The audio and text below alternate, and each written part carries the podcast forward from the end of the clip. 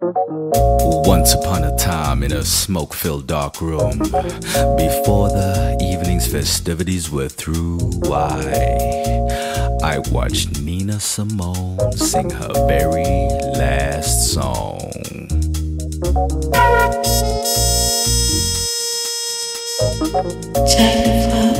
Exclusive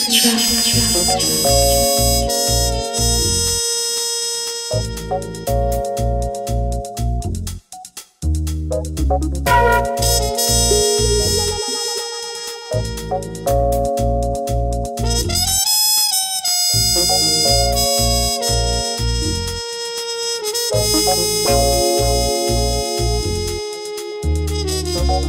stood there hypnotized, or should I say mesmerized by not only the slow swaying of her hips, but uh, by the sweet sounds emanating from her lips.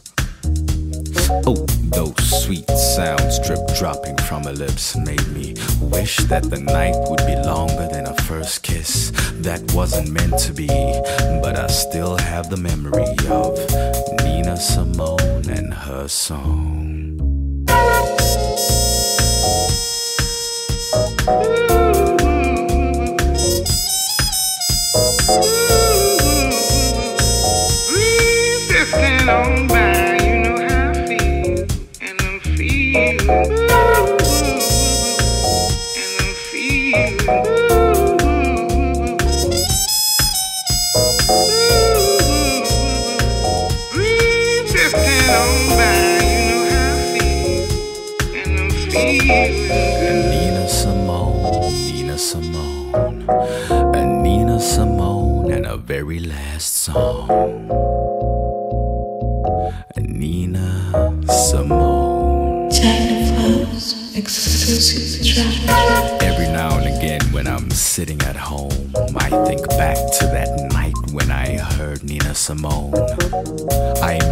For a second that we were alone as she sang out sweet nothings in the most beautiful tone.